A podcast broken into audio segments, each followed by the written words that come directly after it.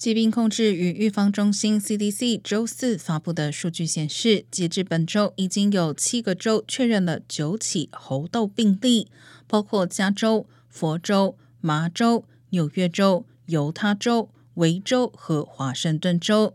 CDC 已经对这些疑似病例的临床样本进行了确认检测。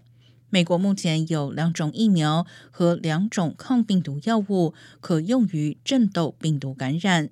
猴痘属于该病毒家族，其中一种疫苗已经开始被送往确诊病例的州。